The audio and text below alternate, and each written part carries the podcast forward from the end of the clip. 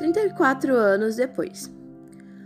Pouco mais de três décadas depois do desastre, Pripyat, a cidade construída ao redor de Chernobyl para abrigar os trabalhadores da usina, virou um deserto. Evacuada no dia seguinte ao acidente, ela atualmente se parece com o cenário de The Walking Dead, com ruas e prédios tomados pelo mato em torno da usina.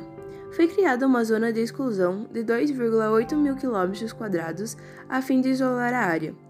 Sem a ação humana intensa, o número de espécies de, de espécies de animais e plantas que voltou a habitar a região cresceu de forma inédita.